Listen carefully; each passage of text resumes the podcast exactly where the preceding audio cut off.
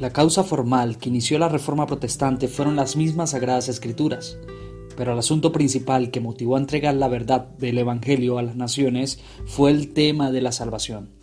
¿Cómo pueden los hombres escapar de la justicia eterna de Dios provocada por su pecado, que lleva al hombre a ser salvo del castigo perpetuo de Dios?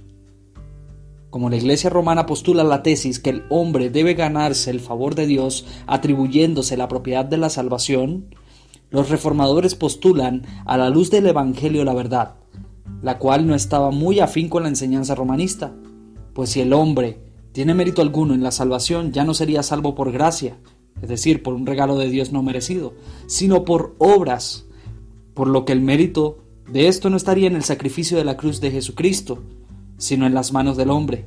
Esto implicaría que la gloria sería para el hombre y no para Dios. Pero, ¿compartirá Dios su gloria con el hombre? Dios mismo responde en Isaías 48:11, por mí, por amor de mí mismo lo haré, para que no sea profanado mi nombre, y mi gloria no la daré a otro.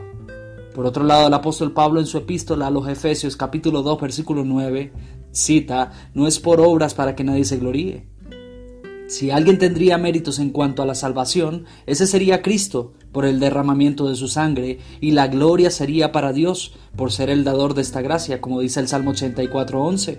Gracia y gloria dará Jehová, no quitará el bien a los que andan en integridad. Hemos estado tan perdidos, ignorando la benevolencia y misericordia de Dios, creyéndonos merecedores de su salvación por nuestras obras o por nuestros méritos. Pareciera que nos creyésemos más buenos que Dios, más santos que Cristo, cuando realmente somos transgresores de su ley e inconformes con su voluntad. Por esta razón el pecador necesita de la gracia de Dios, pues este pecador es considerado muerto delante de él. Amigos, necesitamos de su gracia para tener salvación y vida, y que por la gracia de Dios podamos vivir en obediencia, consagrados a Él, y que esto consecute en buenas obras.